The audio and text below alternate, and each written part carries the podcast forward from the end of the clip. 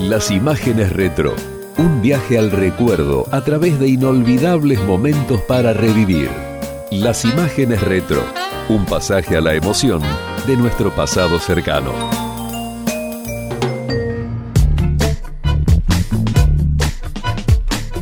Llegar a Tokio. Durante varias décadas, esa pareció ser la meca para muchos equipos del fútbol argentino, porque ese objetivo significaba haber ganado la Copa Libertadores y tener el pasaporte para disputar en esa ciudad la final de la Intercontinental contra el campeón de Europa.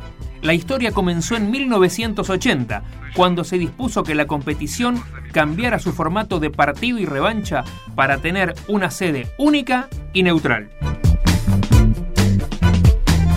hubo que esperar cuatro años para que un cuadro argentino dijera presente. Y no podía ser otro que Independiente, el que inaugurara esa serie de finales inolvidables en 1984 que tendría en continuación con Argentinos Juniors un año más tarde y River Plate para cerrar un histórico 1986.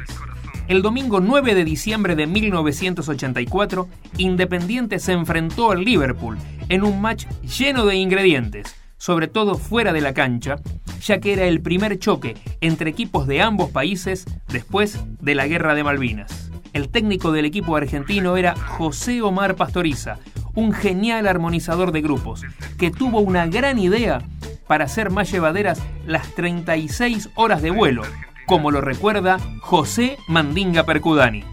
La previa nosotros nos fuimos una semana antes, tuvimos un mes concentrado en Setia, después tuvimos una semana en Japón, en lo cual, bueno, el Pato Pastoriza nos dejó disfrutar casi cinco días para salir acá a hacer compras, conocer, como hacemos todos los que realmente vamos a otro país, ¿no? Sí. Y después la previa eh, fue tratar de dormir tranquilo, pensar en el partido que se venía, que era importantísimo por todo lo que sabemos. Justo estaba la, había terminado la guerra de las Malvinas, jugar justo el primer equipo que jugaba contra los ingleses, así que había mucha mucho en juego y, y bueno, de hecho, gracias a Dios nos salió bien. No, nosotros siempre se habló y bueno, nosotros sabemos que tenemos amor propio a los argentinos, más Enzo Trocero, todo que lo ha contado, que, que teníamos la bandera puesta, pero no por jugar, era, un partido contra los ingleses, pero solo un partido, de lo, de lo, de lo cual eh, los ingleses se portaron de, bien, ¿no? Vieron perder, nos saludaron, todo, así que en eso, pero bueno, siempre el amor propio de, los argentinos, de lo que había pasado de la guerra, lo queríamos ganar como sea, ¿no? Enfrente estaba Liverpool, un cuadro potente, con muy buen plantel y entre los mejores del mundo, como lo describe Jorge Burruchaga. Liverpool venía con antecedentes bárbaros, dominando el, fútbol europeo eh, desde hacía uno o dos años. Fue, fue un partido realmente mm, tremendo, sobre todo en lo físico para nosotros, un equipo terrible de, físicamente, jugaban bien, jugaban muy bien, tenían muy buenos jugadores. En los días previos, casi nadie hablaba del tema Malvinas, en la interna del grupo y en general. Pero cuando estaban a unos metros de pisar el césped, el pato pastoriza supo que ese era el momento. ¿No es así, Alejandro Barberón? el campeonato especial para, o la copa especial que siempre quiere la hinchada Independiente por su costumbre. Y después, bueno, nos da el pase para ir a, a, Japón a jugar contra Liverpool, como bien vos decís, después de la guerra de las Malvinas, cosa que ni se tocó mucho el tema cuando estábamos allá, lo que se hablaba, se hablaba este, era solamente de fútbol, de jugar bien, hasta que íbamos a entrar a la cancha. Patoni hablaba de la Malvinas hasta que íbamos a entrar a la cancha y bueno, da la charla, ni bola al equipo de ellos tampoco. Lo único que nos dijo fue hay que tratar de no hacer full en los costados porque ellos juegan con juegan mucho con, la pelota de alto y, creo que fue muy importante la actuación de, de Carlitos Goyen ahí porque todos los centros los descolgó todos y bueno cuando estábamos ya saliendo para la cancha este viene la famosa arenga, qué sé yo, pero todo muy tranquilo. Cuando ya estábamos casi tocando el verde, nos llama todo ahí, bueno, y ahí dice, vamos a demostrarle a estos ingleses por, por el tema de las Malvinas, que se, bueno, hubo palabras que no las voy a decir, pero, pero realmente este, siempre ahí creo que le explotó todo lo que él sentía por dentro y lo alargó todo, que nosotros entramos a la cancha y nos queríamos comer a todos. Y bueno, por suerte este, ese partido en una en una jugada muy inteligente Claudio mete un pase perfecto a, a Marán, a Percu y Percu se va y define como los dioses y pudimos ganar ese, ese partido, haber salido campeones del mundo y bueno, nada, haber logrado lo que tanto habíamos ansiado, lo que tanto nos había inculcado desde el primer día Pastoriza de que íbamos a ganar esto, ¿no? Y bueno, y lo logramos, así que fue todo, lo planeado fue cumplido. Iban pocos minutos y llegó esta jugada, la que a la postre sería decisiva y quedaría en la gloriosa historia de Independiente. Pelota para Marangoni, toca de primera, se va solo por Cudani, cara a cara con el arquero, gol. ¡Gol!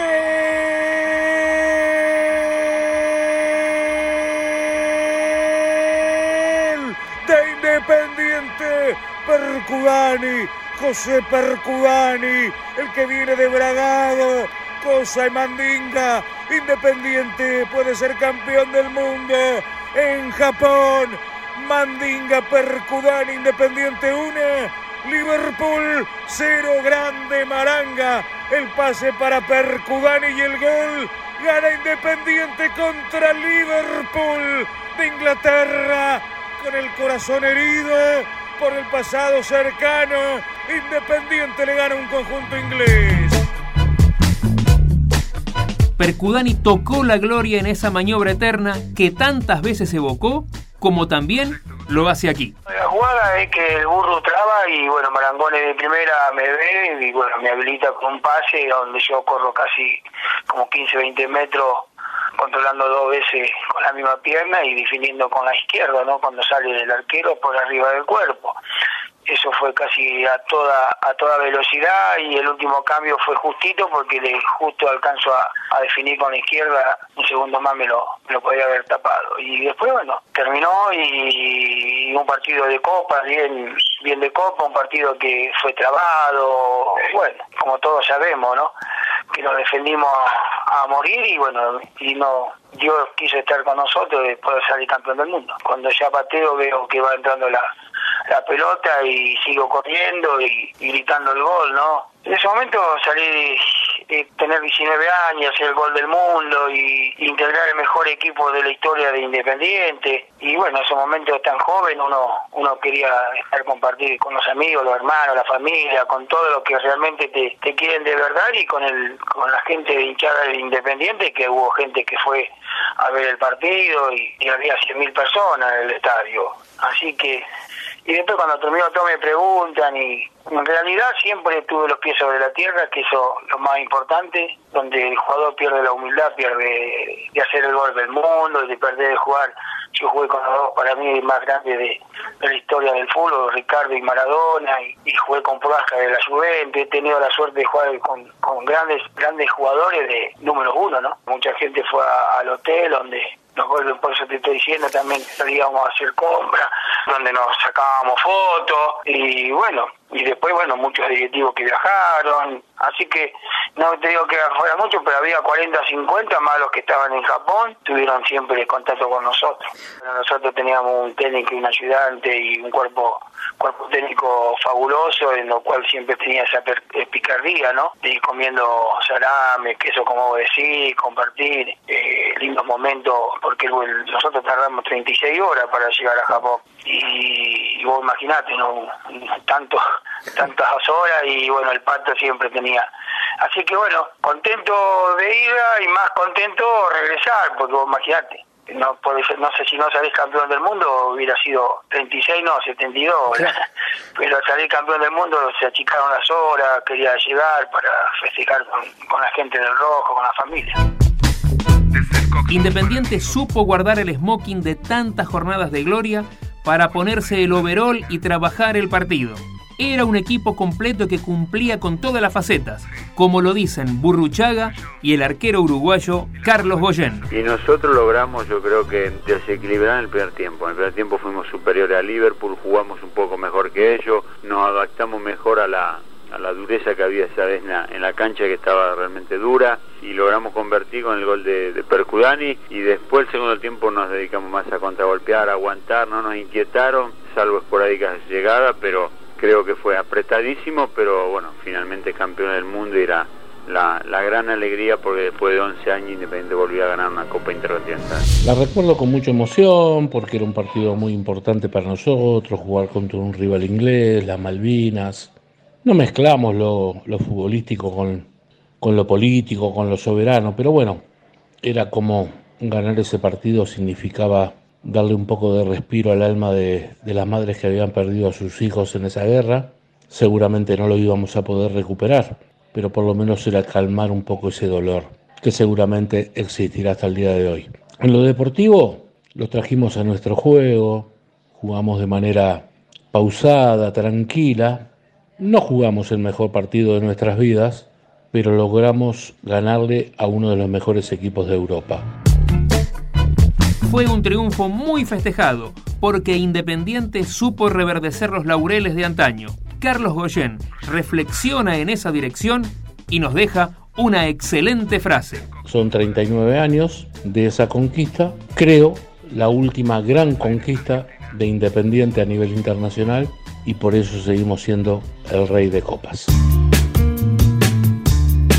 Para muchos fue la mejor final en la historia de la Copa Intercontinental y uno está tentado a decir que esa afirmación está cerca de la verdad. El 8 de diciembre de 1985 se vieron las caras Argentinos Juniors y la Juventus, que cumplieron con creces todo lo que se esperaba de ellos, con el toque y el buen juego como premisa. Los bichitos quedaron en la puerta de levantar el trofeo, pero volvieron llenos de gloria. El bichi Claudio Borghi, siempre genial, dentro y fuera de la cancha, deja su impresión sobre el partido. Debo ser el único loco que dice que no fue el mejor partido que jugó Argentino Junior. Es el, más importante, es el más recordado, el que más imágenes hay. Yo digo, económicamente no había ninguna posibilidad de que yo pudiéramos ganar. Era solamente futbolísticamente que lo pasáramos por arriba. Y yo creo que no, yo creo que lo pasamos por arriba. Eh, y acá hay que reconocer que si el técnico hubiese eh, traicionado su, su, pensamiento, hubiese sacado dos delanteros, hubiese puesto dos defensores, hubiésemos sido campeones pero no hubiese sido lo mismo. Llegaste hasta ahí jugando de esa forma. Y si te vas, tenés que irte jugando igual. Tengan en cuenta que Argentino Junior ese año fue, mucha gente no lo sabe, fue debutante, es el único debutante en la Copa Libertadores que la ganó. La constelación de estrellas que tenía la Juve hacía pensar a muchos que el cuadro argentino contaba con pocas chances, como lo recuerda su puntero izquierdo, Carlos Hereros. Mira, no había consuelo en el vestuario. Después del partido no, no había palabras que nos consolaran. A pesar de que nos dijeron que habíamos jugado el mejor partido del, equipo, que no sabíamos lo que, lo que era el equipo que estaba enfrente, que era el equipo, el mejor equipo de Europa en los últimos años. Pero para nosotros no había consuelo. Nosotros habíamos jugado bien y queríamos, hubiéramos querido ganar. Jorge Holguín ya era un futbolista con casi 15 años de carrera, que había sido campeón con San Lorenzo, Independiente y el propio Argentino Juniors. Y por supuesto, del mundo, con la selección argentina en 1978. Sin embargo, tiene aquel cuadro de los bichitos en lo más alto de sus sentimientos. Fue el, equipo, la verdad, que, más disfruté el fútbol, este, salvo la, la selección, pero de los tres equipos el que más disfruté fue el de Argentino Junior. Nosotros teníamos un equipo que conllevaba la, idea del flaco y jugábamos en, todas las canchas de la misma manera, llegando a, jugar una final del mundo con una selección de Europa. La Juventus este, en, ese momento era una selección de Europa. Ladru, Platini, Moñek, qué sé yo. Había un jugador de cada país, pero el mejor y faltaban siete minutos y íbamos ganando 2 a 1. Y el fútbol es así, a veces, viste, los técnicos a veces eh, ven una cosa y los jugadores de adentro ven otra, y ese partido tendríamos que haber este, reforzado los últimos minutos. Perdimos por penales, pero otra cosa. El tema es que este, jugábamos contra una selección Y, eh, Argentino Junior no existía en el, en el mundo futbolístico. Si no venía a Argentina no lo iban a conocer. El partido se vio en la madrugada de ese domingo por la pantalla de Canal 13, con el incesante sonido de las cornetas que eran un clásico en el Estadio Olímpico de Tokio, y el relato de Carlos Asnagui, que así narró los cuatro goles del partido inolvidable. Videla, el pase para Enero, se está ingresando Enero, puede ser, puede ser, puede ser, gol, gol de Argentino Junior. Hereros a los 10 minutos del segundo tiempo pone en ventaja al equipo argentino. Allí va Platini, gol. Gol de la Juventus. El pase para Castro, atención, hay peligro Castro, gol. Gol de Argentino Junior. Borghi que no podía Rechazar el pase de Platini. Gol. Gol de la Juventus. Laudrup a los 38 minutos del segundo tiempo empata el partido. El empate desembocó en una vibrante definición por penales, donde Argentinos arañó la cima del mundo. Platini el encargado de rematar. Vidallé. A ver si se produce el milagro. No campeón de la Copa Intercontinental, la Juventus de Italia, por 4 a 2 en ejecución de penales, en un verdadero partidazo. Nada mejor que uno de sus integrantes, el zaguero central José Luis Pavoni, para describir las cualidades de sus compañeros, que conformaron un conjunto legendario. Muy completo. Tenías dos marcadores de punta, Villalba y Domenech, que tenían una proyección y buena marca eh, los centrales Pellegrini como mucho con buena marca y teníamos la, técnica y de, salida clara y pegada de pelota de Holguín. Después tenía la dinámica y la marca de, Comillo, el equilibrio y la distribución por parte de Checho y el talento y la pelota en profundidad eh, de Borghi y Videla. Y después tenían dos delanteros muy pulsantes, muy rápidos, Hereros y Castro. O sea que si vos te pones a pensar, estaba muy equilibrado el equipo y con una experiencia notable en el arco con Quique Vidalé y, o Mendoza, ¿no? En el caso específico mío, uno sabía que era la última posibilidad que tenía como jugador de llegar a, esa instancia. Y bueno, y perderla por penales, donde estuvimos tan cerquita por el juego y por el tiempo de, ganarlo, y entonces hoy ya con un poco de canas, uno se pone a pensar y si, hubiésemos hecho esto, si hubiésemos demorado un poquito el juego, si no hubiésemos sido tan honestos, tan sinceros de, querer seguir atacando, por ahí hubiésemos retenido más la pelota, haber hecho un poco más de tiempo, podríamos hoy decir que fuimos campeones del mundo, ¿no? La temporada 1986 fue la más brillante en la gran historia de River Plate. Ganó el torneo local con 10 puntos de ventaja más tarde alzó por primera vez la tan ansiada Copa Libertadores y en el mes de diciembre hizo cartón lleno con la Intercontinental. Dos años antes, en septiembre del 84, asumió como entrenador el Bambino Veira, cuando al equipo comenzaba a incomodarlo el tema de los promedios. Rápidamente movió las piezas y armó un cuadro sólido y de buen juego, que así recuerda. Campeón argentino, campeón de América y campeón del mundo. Realmente fue algo que todavía voy por la calle y la gente ¿viste? te habla de la triple corona y esto es todo mérito realmente de ese plantel maravilloso que yo tuve la suerte de conducir. En ese momento River consolidó un plantel que muy pocos equipos lo pueden consolidar, realmente, porque era un equipo muy fuerte atrás, de muy buen manejo en la mitad de la cancha y rápido y una gran contundencia arriba. O sea, las tres cosas que quiere un entrenador, yo lo tenía con ese ritmo. Toda la gente estaba, estaba enloquecida, eh, sin duda uno se dio cuenta de lo que había logrado. Pero en frío, en caliente no te das cuenta. Pero con el correr de los años uno se dio cuenta de lo que había logrado en River, no solamente yo, sino todo el, todo el plantel. El viaje a Japón siempre era un tema complejo por la logística y el extenso recorrido. Pero en aquella ocasión la historia fue más simple, porque ese plantel era un verdadero grupo de amigos, como lo evoca Antonio Alzamendi. Ese 6 de diciembre hay una anécdota buenísima, porque yo me acuerdo que le gané una apuesta a Santilli, que si salíamos campeón de América, él me tenía que pagar el pasaje a mi familia. Y cumplió, me pagó el pasaje. Fue la señora del Bambino, Soña Pepe en ese momento. Fue un viaje larguísimo, larguísimo a Japón. Claro, eh, era uno de los primeros viajes que yo hacía más largo en avión, ¿no? Y yo al avión le tengo un poco de respeto, ¿no? no, bueno, vamos a decir miedo también, ¿no? Este, capaz que tengo más vuelo que un capitán, pero nunca me había pasado un viaje tan largo, ¿no? Tan largo, este, llegar fundido, ¿no? Llegamos, me acuerdo, hacía un frío bárbaro en Japón, fría, los entrenamientos eran unas tardes frías, pero el grupo eh, no sabe que en el viaje hay broma, ¿no? Éramos, siempre hacíamos broma, los más bromistas, Nero Enrique, los que andábamos en el fondo, siempre los del fondo del bus son los más bravos, ¿no? El Tano Gutiérrez, el Cabezón, el Gorrillo, era un grupo, había varios que tranquilos eran pocos, ¿no? Y fue un viaje bárbaro porque fuimos contando cosas nuestras, de, yo fui con mis dos hijos, los dos más grandes, Marcelo y Damián, estábamos tranquilos, confiábamos mucho en el grupo, no sabíamos cómo eran los rumanos, eh, lo que sí que los vimos con una pinta bárbara, unos trajes de novela, nosotros salimos con un equipo rojo, me acuerdo, espantoso, no habían de River, y los veíamos los tipos bajar de, traje y, saco, y te impresiona un poco, ¿no? Porque nosotros no éramos tan sencillos el grupo, tan confiábamos tanto en el grupo, que no le teníamos miedo a nada, a nada, ni de visita ni de local, ¿no? Cuando entramos a la cancha, yo me acuerdo que eran inmensos ellos. Un lomo tenía, nosotros teníamos a y a Gutiérrez, después eran todos más altos ellos. Jugaban un disparate.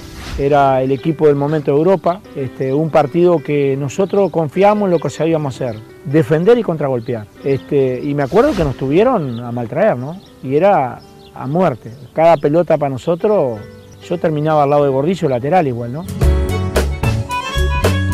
El capitán era Américo Gallego hombre de mil batallas y varios títulos, sobre todo el de campeón del mundo en el 78.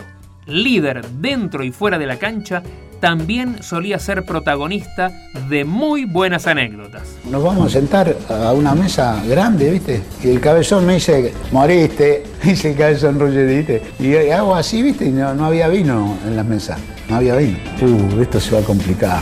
Va a haber problema, le, digo, va a haber problema. Y, pasó que había, ¿viste? Vino en los canteritos, había vino, ¿viste? Y el loco, el, loco Fune empezó con los dedos, viste, a, descorchar. Con el dedo la descorchaba, que yo y ahí eh, este, eh, empezamos a tomar vino, ahí, nos costamos tarde, y ahí dijimos todo, ¿sabes qué vamos a hacer? No vamos a comer acá, no vamos a comer acá. Vamos y vamos a comer pizza a otro lado. Y fuimos y comimos pizza a otro lado. Y lo costamos 4 de la mañana, 5 de la mañana. Jugábamos la final nosotros. Este, y fue así. Eh, nos fuimos a comer pizza por otro lado, tomar vino por otro lado, y al otro día salir, salir campeón, tener jugadores vivo también. Lo de anoche ya pasó, hay que poner acá, viste como se dice, este, los, testículos y el que no está, fuera, viste. Enfrente estaba el Esteagua de Bucarest, que había superado en la final de la Copa de Europa nada menos que al Barcelona. Era un equipo que no llenaba los ojos de los puristas, pero era sólido y complicado. Así preparó el Bambino la final contra los rumanos. Era la selección de Rumania, prácticamente, el 80% de la selección de Rumania. Un equipo terrible, temible, con un contragolpe terminante. Pero ¿qué pasa? Fue un partido muy táctico y River no se, no se equivocó nunca tácticamente en ese partido. Una final porque es muy difícil jugar un partido, una final. Porque si tenés alternativa de revancha, posiblemente el otro partido. Esto eran 90 minutos a morir con alargue. Tuvimos nosotros de hacer un partido en la parte táctica excepcional. Nosotros fuimos allá planificados con el profesor Weber, con todo el cuerpo técnico, el nano Arián, todos fuimos allá planificados para estar más o menos de entre 10 y 12 días, le dijimos a Hugo Santilli. Fue todo, no hubo ningún tipo de problema, nos pusimos en un hotel y entrenábamos todas las tardes en Japón, todas las tardes en Japón, pensando pura y exclusivamente en ese partido. Este es el partido para ganar la triple corona. Nadie ganó la triple corona o muy pocos ganaron la triple corona. Nosotros tenemos la gran oportunidad, la gran chance de la historia de ganar esta triple corona. Nosotros sabíamos que eh, el Estagua de Bucaré, cuando cometía un foul, yo veía los, los videos, le explicaba yo a los muchachos, atención que cuando cometen un foul le dan la espalda a la pelota. Ahí es donde nosotros tenemos que aprovechar. Y ahí el Beto, muy pícaro, muy vivo, primero lo habilitó al faro, se la sacó el arquero. y después lo habilitó Alzamendi y ahí hizo el gol.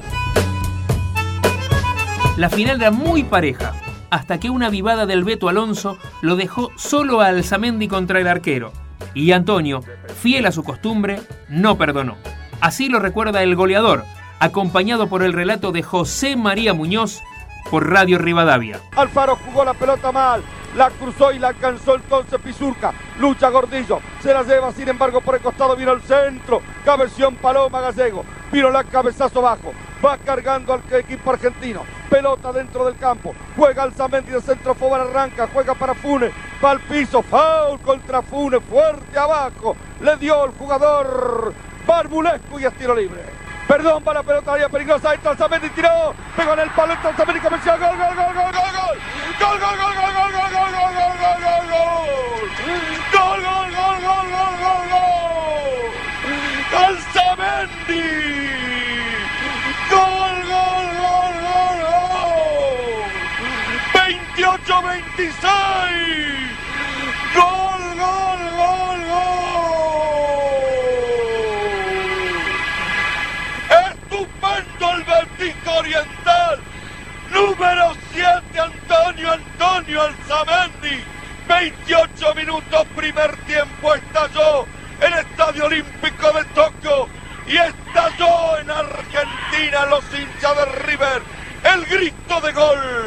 Después sale ese, gol, me acordé de tantas cosas en dos segundos, de mi padre, mi familia en Uruguay, de Paco Casal, de, de, Hugo que se había jugado por mí, Satili que se la jugó en serio. Fue emocionante. Cuando terminó el partido fue una sensación de alivio impresionante y bueno, y de vuelta estar en una historia única, porque no cualquiera tiene el privilegio de estar en un equipo como River y estar en la historia de un equipo como eso, ¿no? Entonces eso hay que disfrutarlo. Yo lo disfruté, lo sigo disfrutando. Ahí tuve una suerte impresionante, ¿no? Porque esa pelota pega en el palo, le recorre, el arquero se tira hacia adelante y le recorre toda la pierna izquierda y se levanta. Y ahí voy, sigo la carrera y le pego de cabeza. Los japoneses hinchaban por nosotros, porque hincha River.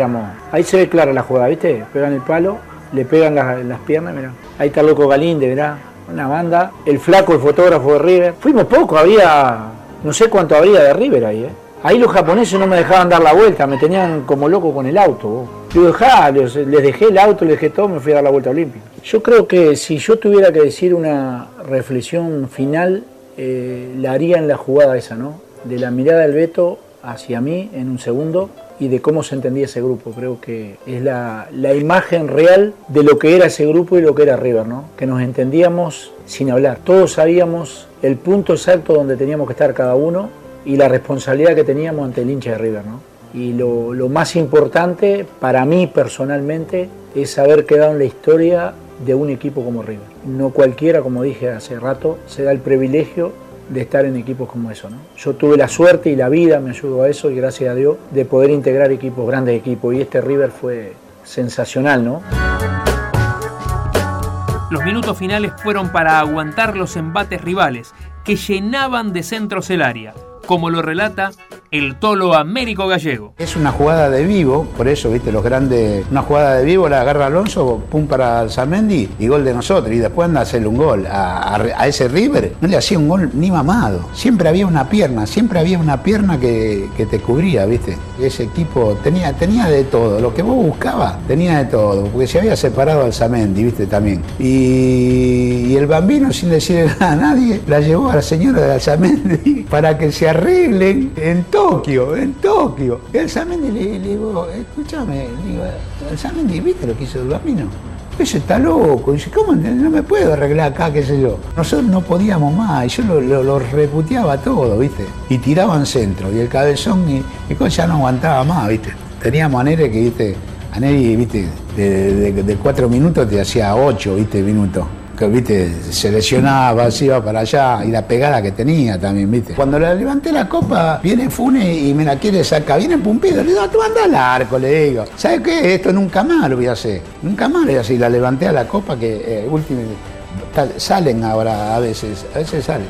Me tienen olvidado con esa copa, pero a veces salen. Y nosotros hicimos historia en River, este, los primeros que ganamos la, de Tokio, que después no se ganó más saca el marcador, va la pelota hacia adelante, viene el tiro, largo, pelota en el área, picando, violentamente Montenegro, echa la pelota, saca al Zamendi el defensa, pelota campo adversario, es desesperante ver a los suplentes de River, aquí esto tocó, River, River campeón del mundo, viva Argentina, River, River campeón del mundo, River campeón, terminó. Argentina en su mejor año, 1986, el año del fútbol argentino. Señoras y señores, Argentina con River campeón de la Intercontinental. Y ya las palabras no alcanzan para decirle con qué emoción hemos vivido estos minutos finales. Argentina en el año más extraordinario de este siglo, campeón del mundo, México 86, River, campeón de la Libertadores, Argentinos Junior, ganador de la Interamericana, River, ganador de la Intercontinental, siguiendo los pasos de Racing, de Independiente, de Estudiantes de La Plata, de Boca.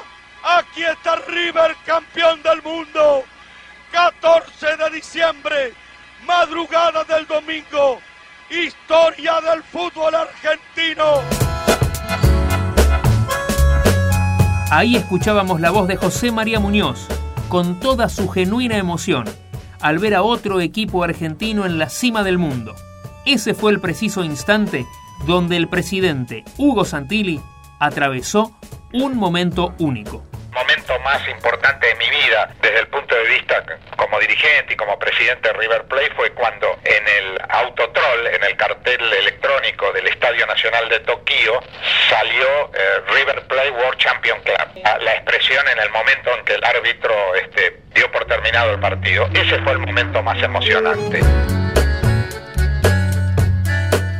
Llegar a Tokio. Esos tres equipos hicieron historia en años consecutivos como más tarde lo lograrían Vélez Arfield y Boca Juniors de la mano de Carlos Bianchi. Pero para los que vivimos aquellas madrugadas de los 80 con las inefables cornetas de los japoneses, el recuerdo es eterno. Pasó un nuevo episodio de Las Imágenes Retro, el podcast del recuerdo de nuestro pasado cercano. Somos León Boto y Eduardo Bolaños. Encontranos en las redes, en Instagram, arroba León Boto y arroba soy Edu10. También en Twitter, como arroba León Boto y arroba Edu-Sport. Nos encontramos en el próximo capítulo. Las Imágenes Retro, el podcast del recuerdo de nuestro pasado cercano.